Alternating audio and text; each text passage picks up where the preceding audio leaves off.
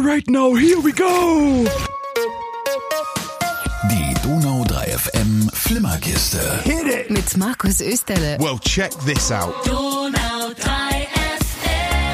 Hallöle, herzlich willkommen zum Podcast für diese Woche. Und er ist wieder vollgepackt mit tollen Sachen, die euch glücklich machen.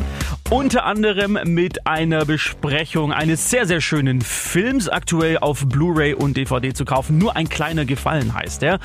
Dann gibt's natürlich die News. Da unter anderem Neues zu Elton John Bio Rocketman, weil Hauptdarsteller Taron Egerton singt jetzt selber. Ja, der erste Song aus dem Film ist da und dann natürlich das Highlight. Manu Lubowski, seines Zeichens Synchronsprecher aktuell zu hören auf Lucifer und Jamie Lannister von Game of Thrones, ist im Interview. Ich durfte eine Viertelstunde mit ihm sprechen, habe ihn alles gefragt, was wichtig ist und das Ergebnis hört ihr auch in diesem Podcast. Und auch ja natürlich nicht zu vergessen, ein kleines Streitgespräch zwischen Hörerin Nita und mir. Es geht um, wer ist der beste Spider-Man-Schauspieler, beziehungsweise wer hat es am besten gemacht und dadurch auch den Film zum einzig wahren Spider-Man gemacht. Tobey Maguire oder, wie hieß der nochmal? Ach genau, Tom Holland. Das und noch viel mehr jetzt in den nächsten 30 Minuten. Have fun! Die Donau 3 FM Flimmerkiste. Mit Markus Österle. Der Donau 3 FM Flimmerkiste Blu-ray-Tipp. Und unser heutiger Tipp ist der Film Nur ein kleiner Gefallen von Paul Feig. Worum geht's? Es geht um Stephanie, eine alleinerziehende Mutter, die ist immer hilfsbereit und zuvorkommend. Man könnte auch sagen, sie lebt ein sehr biederes Hausfrauenleben. Nebenher, um das Ganze ein bisschen spannender zu machen, ist sie aber Videobloggerin. Hallo liebe Mütter, Stephanie hier und allen, die diesen Vlog noch nicht kennen, ein herzliches Willkommen. Heute geht's um Freundschaft. Und deswegen basteln wir erstmal Freundschaftsbändchen. Natürlich. Sie trifft Emily, eine attraktive PR-Managerin und genau das Gegenteil von Stephanie. Dieses Haus hier ist der Hammer. Frisst mir das Geld unterm Arsch weg. Upsi. Hm? Oh, sorry, das ähm, sagen wir bei uns zu Hause, wenn jemand flucht. Hat sich mal so ergeben. Und in der ähm, Speisekammer steht ein Upsi-Glas. Da schmeißt man für jedes Schimpfwort 25 Cent rein. Ja, und obwohl die beiden sehr verschieden sind, entwickelt sich daraus so eine sehr spannende Freundschaft. Es scheint auch alles perfekt, bis Emily Stephanie eines Tages um den Gefallen bittet. Kannst du mir bitte einen kleinen Gefallen tun und Niki von der Schule abholen? Sean ist in London. Seine Mutter hat sich die Hüfte gebrochen und ich muss hier eine Mega-Krise lösen. Wenn ich dir helfen kann, immer gern. Du bist die Beste. Ich muss auflegen. Du hast was gut bei mir, okay? Das macht sie auch. Der Haken, Emily taucht nicht wieder auf. Und Stephanie versucht jetzt also rauszufinden, was da passiert ist. Ja, ich weiß, das ist mysteriös und auch sehr unterhaltsam. Jetzt natürlich die Frage, wie schlagen sich denn die beiden Hauptdarstellerinnen? Es sind Blake Lively und Anna Kendrick, die könnte man kennen aus den Pitch Perfect Filmen. Und vor allem Anna Kendrick ist als Anfang echt kreuzbraves und biederes Frauchen, die sich dann im La Verlauf des Films zur Badass Bitch entwickelt. Super anzuschauen, es macht sehr viel Spaß. Sie ist eine tolle Comedy-Schauspielerin, ja, hat ein sehr gutes Timing für Gags. Blake Lively als ihr Gegenpart ist auch gut, aber sie spielt halt leider die zweite Geige. Vor allem, sie ist ja, weil sie untertaucht während des Großteil des Films nicht sichtbar. Wie wirkt das Ganze jetzt? Also man kann sagen, es ist so vielleicht so eine satirische Thriller-Comedy, falls es das Genre gibt. Ähm, wer die Paul Feig-Filme Brautalarm oder Taffe Mädels mit Sandra Bullock gemocht hat, der wird den hier auch mögen. Das Drehbuch ist bissig mit Gags, die meistens treffen. Da werden vor allem natürlich die Rollenklischees auf den Kopf gestellt. Und was ich sehr schön und sehr unterhaltsam fand, die Social Media Geilheit der Menschen, weil dieses, dieses Video-Log, was die Stephanie hat, das verwandelt sich so vom Kochen hin zu so einem True Crime Format, wie es bei Netflix gibt, mit absurdesten Verschwörungstheorien in den Kommentaren dieser Videos. Also die User, die munkeln, was da passiert sein könnte. Der Plot, der schlägt ein paar schöne Haken, ja, man kann als Zuschauer wunderbar mitraten. An der einen oder anderen Stelle wer eine ähnliche Art von Film schon mal gesehen hat, kann sich denken, wo es als nächstes hingeht. Aber das Ganze ist, wie gesagt, sehr unterhaltsam äh, inszeniert und wird auch nie langweilig. Wir als Zuschauer, und das ist auch eigentlich der Kniff an der Sache, können den Figuren nicht trauen. Also alle sind irgendwie Lügner beziehungsweise sagen doch die Wahrheit, obwohl man, wenn sie es dann tun, ihnen die natürlich schon nicht mehr glaubt. Lohnt sich's denn? Ich sage ja unbedingt, denn der Film, der ist originell, der ist, der ist halt böse mit tollen Schauspielerinnen, er ist vor allem sehr elegant gefilmt und, und das ist natürlich das Wichtigste, sehr unterhaltsam. Meine Wertung äh, vier von fünf Punkten für nur ein kleiner Gefallen jetzt auf DVD, auf Blu-ray und natürlich zum Downloaden. Die Donau 3 FM Flimmerkiste Kino News. Die Schlagzeilen diese Woche. Eisberg versenkt. Avengers Endgame rammt die Titanic aus dem Weg. Sylvester Stallone mit noch dickeren Möpsen. Ein Remake von Cliffhanger kommt. Der Raketenmann ist da. Taron Edgerton als Elton John singt endlich auch hörbar. Die Donau 3 FM Flimmerkiste Kino News. Ja, fangen wir an mit Avengers Endgame. Die Top 3 der erfolgreichsten Filme aller Zeiten, die waren lange Zeit unberührt, aber mit Avengers Endgame kommt da jetzt ein bisschen Bewegung in diesen Laden. Bisher sah es so aus. Platz 3 war Star Wars 7, Platz 2 war Titanic und Platz 1 Avatar. Die beiden letzten Filme übrigens von James Cameron, der auf dem Regiestuhl saß. Heute ist jetzt ein Tweet von James Cameron aufgetaucht und darin gratuliert er dem Marvel-Team dazu, seinen Film Titanic von Platz zwei der besten Liste verdrängt zu haben.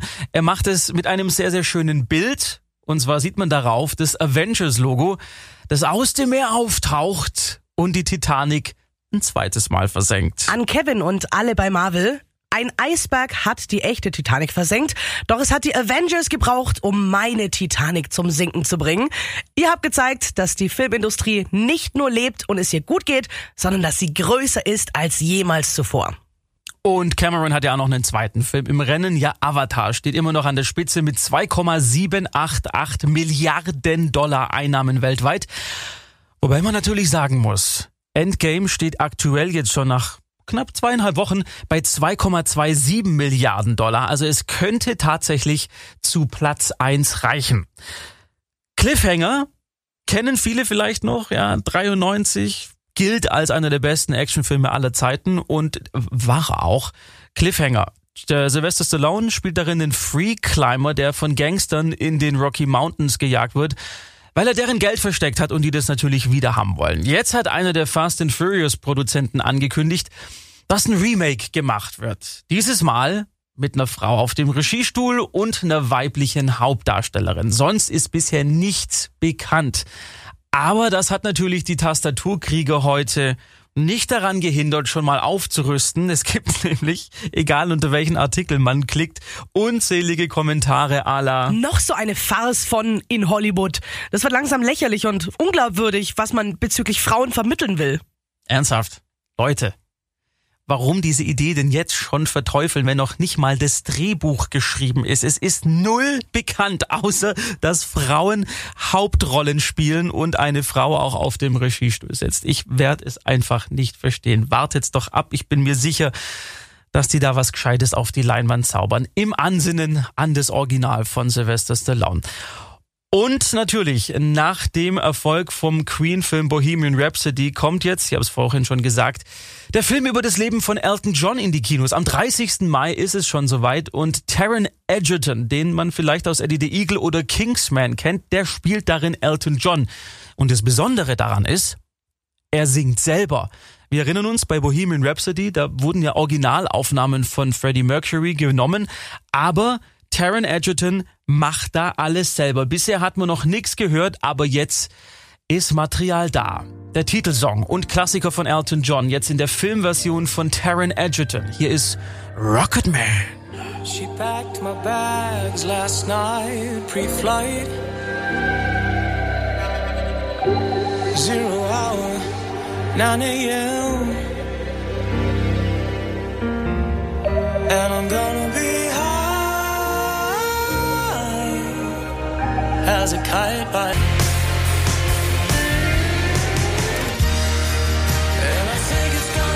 a long, long time.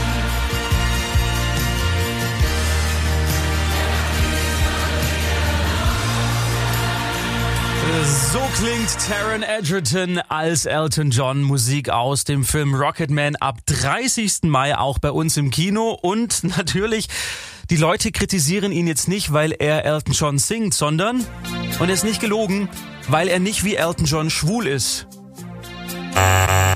Leute, alles entspannt sehen, ja? Wenn der Typ das gut macht, dann ist doch alles in Ordnung. Ich verstehe manchmal die Leute nicht.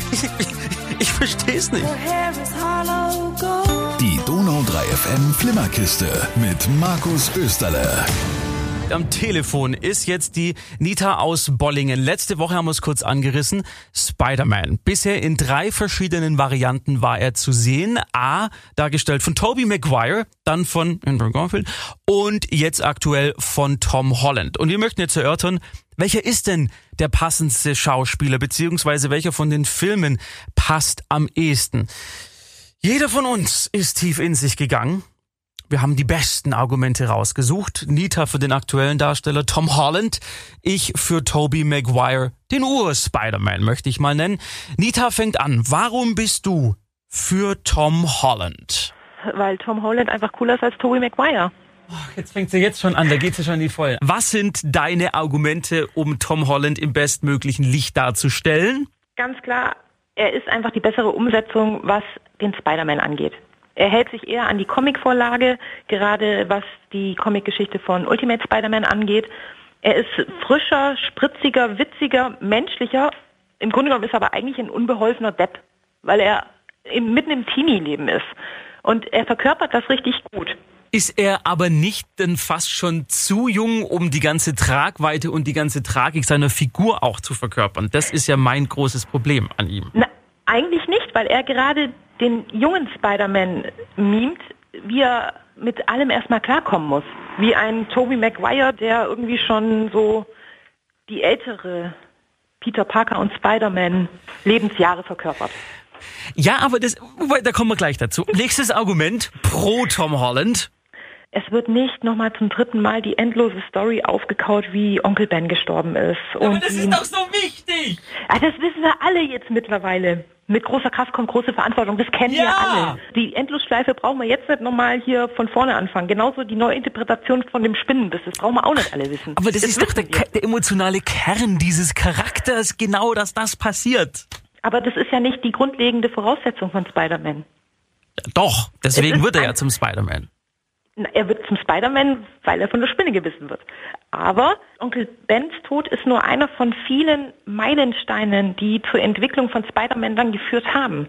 Aber er, sein Vater ist gestorben und dann wird Onkel Ben sein Ersatzvater und dann stirbt er auch noch niedergemeuchelt von einem billigen kleinen Gangster. Und ja. das ist ja seine Motivation, Aber überhaupt diese Superkräfte auszuleben. Aber ist dir das noch niemals irgendwie aufgefallen, jetzt wenn man den Tobey Maguire-Verschnitt anschaut? Onkel Ben und Tante May, die sind gefühlt 80. Ja, müssen sie doch sein. Ja, aber das ist doch nicht Grandpa May und Granny May. Aber damit, hat, damit hast du doch viel mehr Mitleid, als wenn so eine, so eine Marisa Tomei, die die Tante im Neuen gespielt hat, die ist 30. Wie soll ich denn mit der Mitleid haben? Nein, das ist dann aber nicht richtig. Ich meine, hey, ich bin auch Tante. Und wenn ich mir vorstelle, mein Neffe, der hätte jetzt eine 50-jährige Tante in dem Alter, das, das passt auch nicht. Okay, also, du bist selber davon betroffen, ja, okay. Ja, natürlich. Und wie gesagt, ich finde die Umsetzung ziemlich gut, dass er Tony Stark als ähm, Vaterersatzfigur hat. Aber da, das gab's ja damals bei Tobey Maguire leider noch nicht. Ich glaube, das ja. hätten die dann schon mit reingenommen, wenn sie es hätten können und geahnt hätten. Man muss natürlich aber auch eins berücksichtigen. Das halte ich Tobey Maguire zugute in dem Moment. Der Spider-Man von 2002, das war einer der ersten wirklichen Superhelden-Aufmärsche im Kino. Das ist mein Argument nachher nicht jetzt schon sagen. jetzt äh, ergreife ich Partei für Tobey Maguire, denn der Grund Nummer eins, den ich anführen möchte, in seinem Film da ist sein Onkel Ben um einiges älter als in der Neuauflage. Hat man vorhin schon kurz angesprochen. Ich finde es nicht gut. Aus folgendem Grund.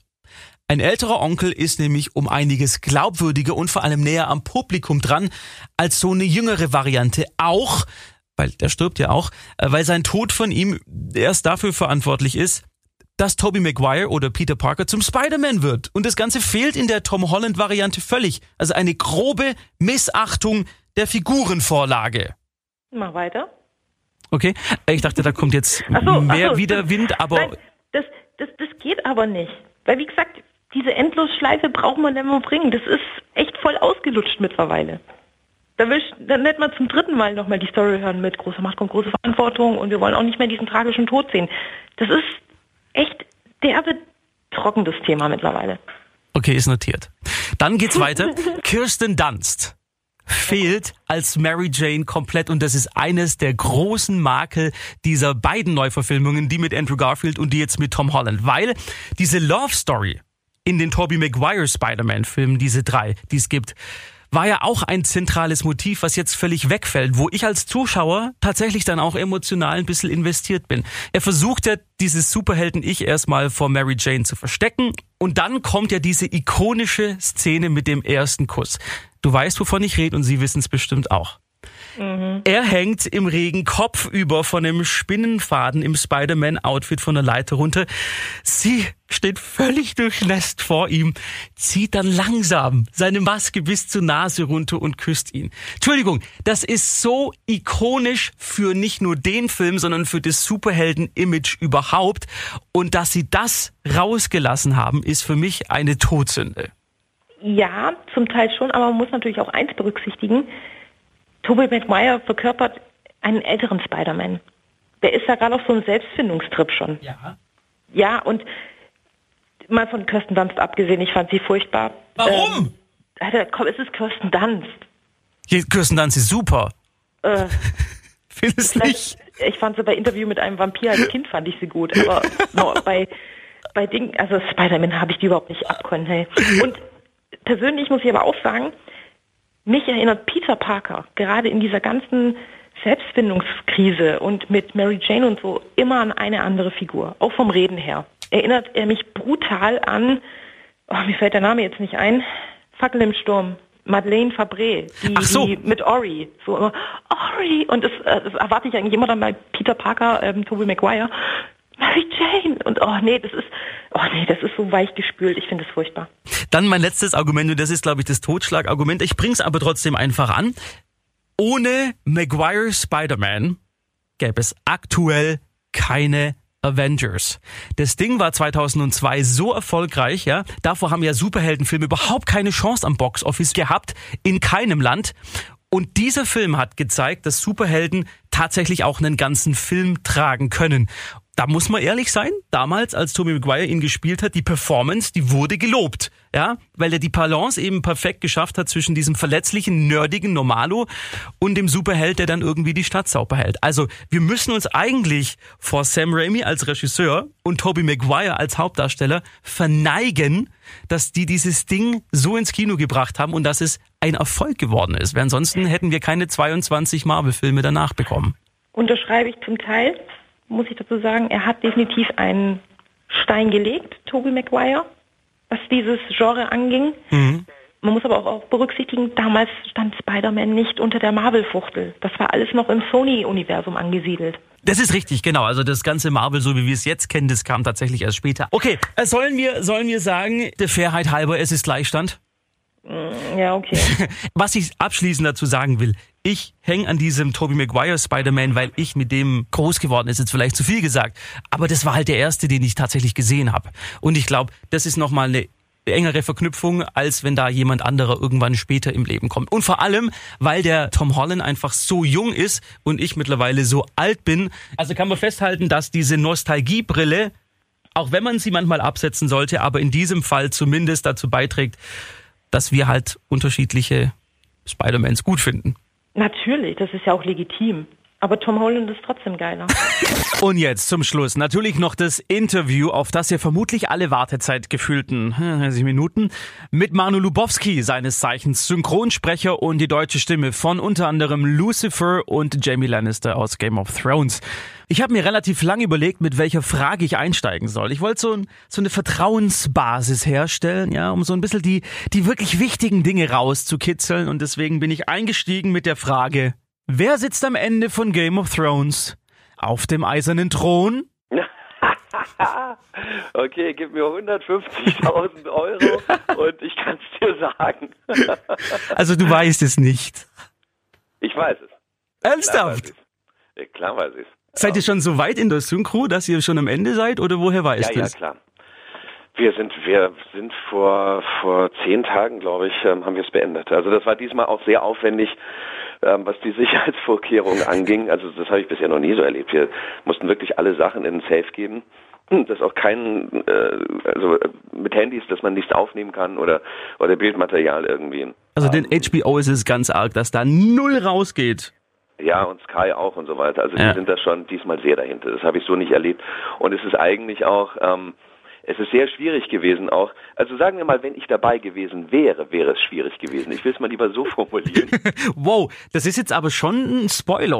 Wobei, du darfst ja nichts sagen, gell? Ah, dann lassen wir das jetzt so stehen und die Leute können jetzt daraus mitnehmen, was sie wollen. Ich habe gehört, äh, du hast ja normalerweise aus Sicherheitsgründen ganz viele Stempel so in dem Bild drin und so weiter. Und Ja, genau. Mal habe ich gehört, ähm, gab es Szenen, wo man gar nichts gesehen hat, die komplett schwarz waren oder wo man nur den Mund gesehen hat und so weiter. Und das ist ähm, natürlich dann ein bisschen, bisschen müßig. Das hatte ich schon mal gehört vom, ich glaube, das müsste der Synchronregisseur von Walking Dead gewesen sein, der das Genau. auch mal in einem Interview gesagt hat, dass man nur die Lippen sieht und du einfach, du weißt überhaupt nicht, was da passiert in der Szene. Mimisch. Ja, wenn es schwarz ist und du hörst eine Gestöhne, dann sie können Sex haben oder sie können kämpfen oder sonst irgendwas.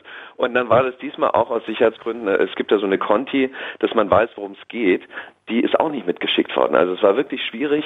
Ähm, es gibt ja dann die vorläufigen Bilder und dann gibt es die Final-Bilder. Und erst im Final wusste man dann, also das ist dann immer ein paar Wochen später, ähm, hat es jetzt gestimmt oder nicht? Haben wir den richtigen aufgenommen oder nicht? Also das war, es war sehr aufwendig diesmal. Hättet ihr die Chance gehabt, da noch was zu ändern? Also wenn, wenn der Synchronregisseur sagt, oh, das passt jetzt ja überhaupt gar nicht. Deswegen kriegt man das Final dann immer noch. Ja, ja. Also das muss ja sein, bevor das auf Sendung geht, wird das dann nochmal gecheckt. Aber wie gesagt, diesmal halt sehr aufwendig. Okay, interessant und ich gestehe jetzt was. Ich habe mit Game of Thrones null am Hut. Ich, Ich auch nicht. Du auch nicht? Ich hatte am Anfang, ich bin besetzt worden und, und es war, naja, irgendwie so eine neue, was weiß ich, Ritterserie oder so. Ich hab's nicht kapiert. Und dann hatte ich ja immer nur meine, meine, meine Handlungsstelle. Ja. Und ähm, meine, meine Freundin äh, war ein Riesenfan und äh, die hatte mir irgendwann von Game of Thrones erzählt und da sag ich, ja, weiß ich, dann mache ich mit. Sie du bist das? So, und dann habe ich mir mal eine Folge angeschaut und dann habe ich erst gesehen, wie komplex die ganze Geschichte ist. Und das ist halt wirklich eine Serie, da kannst du nicht äh, nebenbei einsteigen, das musst du wirklich von Anfang an anschauen, dass du die ganzen Zusammenhänge auch kapierst. Und das ist natürlich, ähm, also wenn, wenn du es magst, ist es eine großartige Serie, wenn du, wenn du auf sowas stehst. Aber für mich ist das jetzt so, ich weiß ja sowieso das meiste, was passiert ist, deshalb muss ich es dann nicht sehen. Und du hast dir vor allem eine gute Rolle rausgesucht, wenn sie nicht rausgesucht, du wurdest besetzt. Zumindest jemand, der bisher überlebt hat.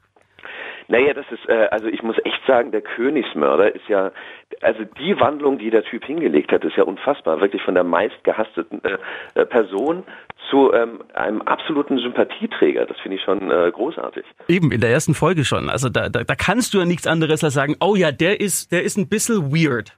Ja, allerdings, ja.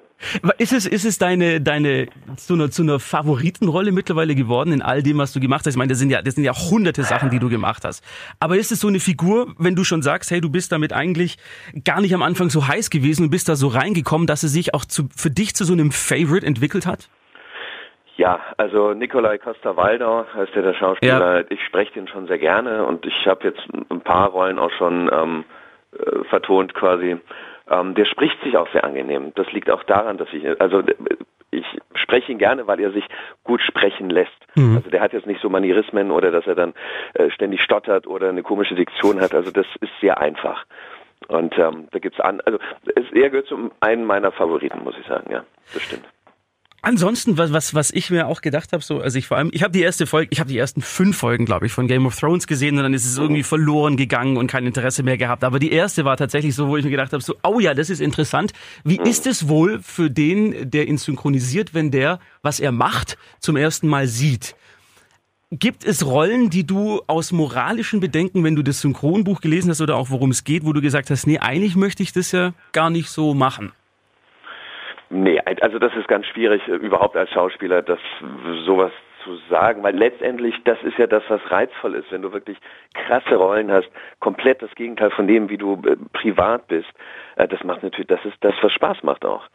Ähm, deswegen, klar ist es, ist, oder wenn du einen Horrorfilm machst oder so. Ja, genau. Ähm, da sind, schon ein paar üble Szenen dabei. Also ich würde jetzt kein Splatter-Ding machen, aber die werden sowieso nicht synchronisiert. Stimmt, ja. Und ich glaube, die Sachen, die auf der äh, roten Liste sind, werden auch nicht synchronisiert. Insofern bin ich da rein rechtlich gesehen auf der sicheren Seite.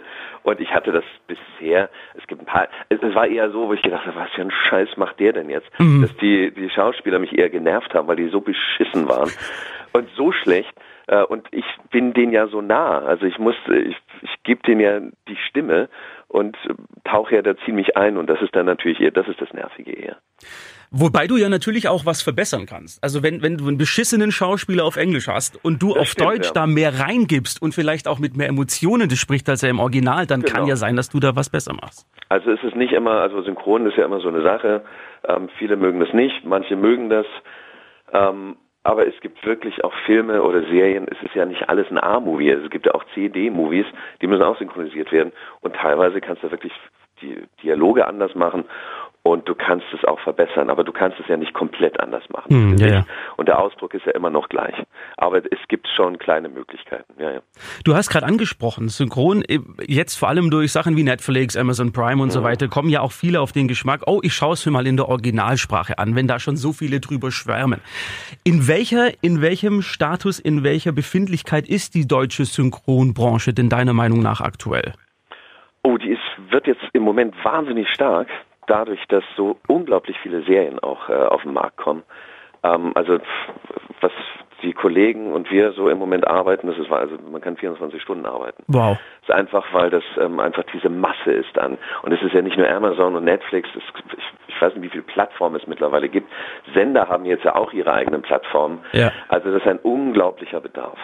Und allgemein habe ich das jetzt auch gesehen, ähm, weltweit äh, kriegt Synchron auch immer mehr eine Bedeutung, weil früher war das ja so, ähm, wenn die Deutschen einen Film gemacht haben, haben die Amis die Idee gekauft und haben es nach Ja, genau. ähm, Ja, ja, nachgedreht. ja. So, und das ist jetzt vorbei.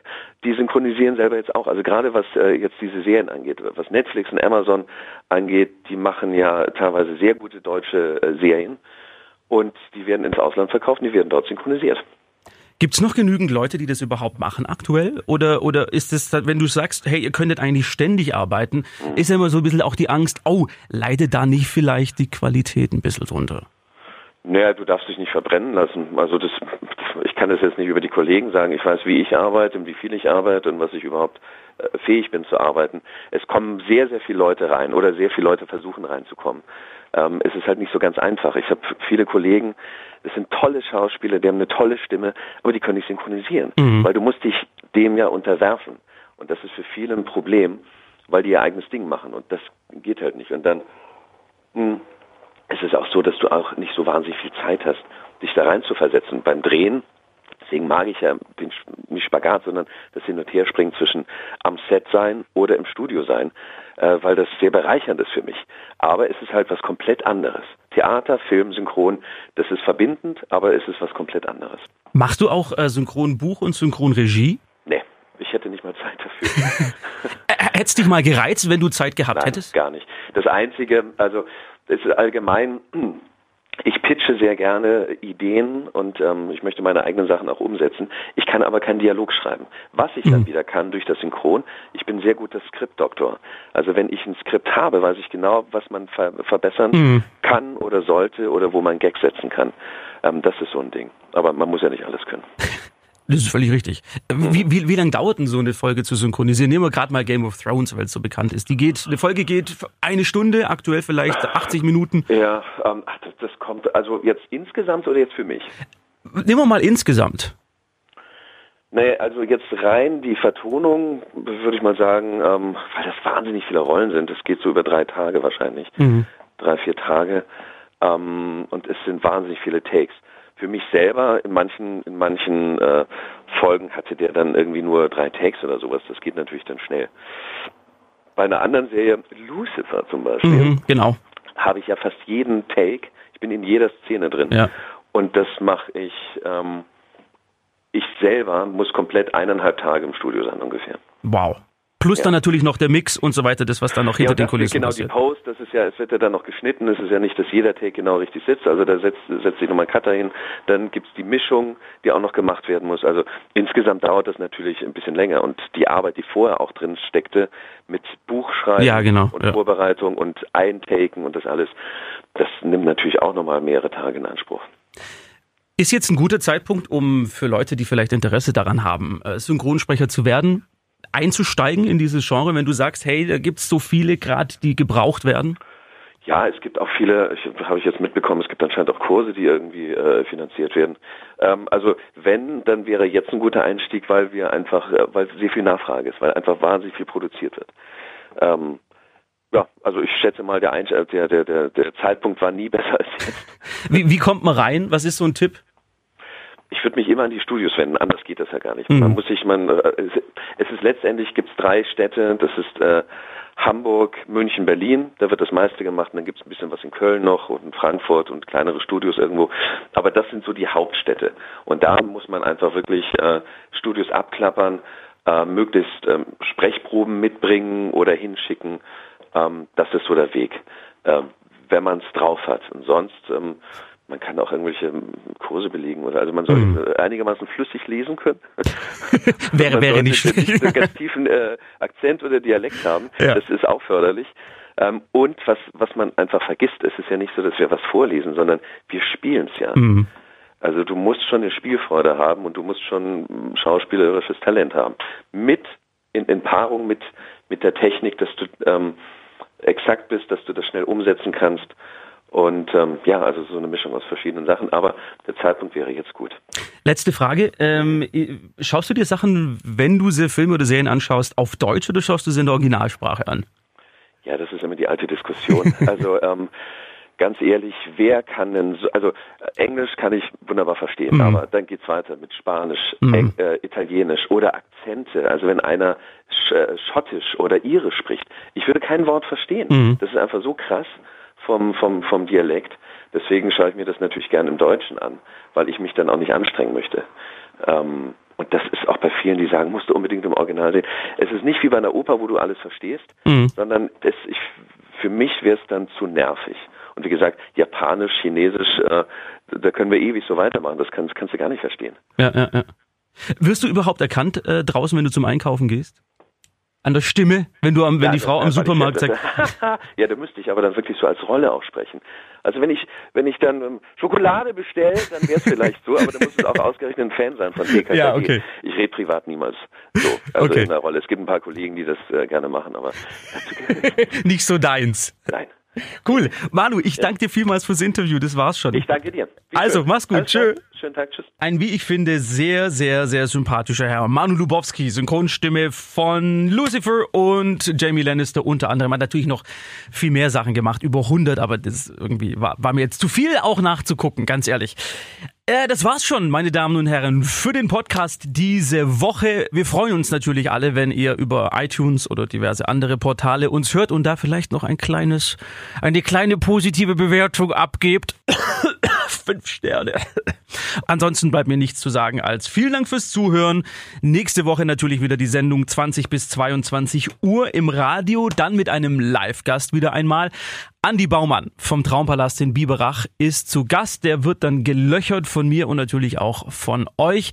Thema ist grob wie geht's eigentlich aktuell dem deutschen Kino und vor allem, wie wird die Zukunft des Kinos aussehen? In Anbetracht dessen, dass es immer mehr Streaming-Dienstanbieter gibt und das natürlich sich auch auf die Zuschauerzahlen auswirkt. Das, wie gesagt, nächste Woche und die Highlights gibt's dann auch nochmal im Podcast. Macht's gut. Ciao.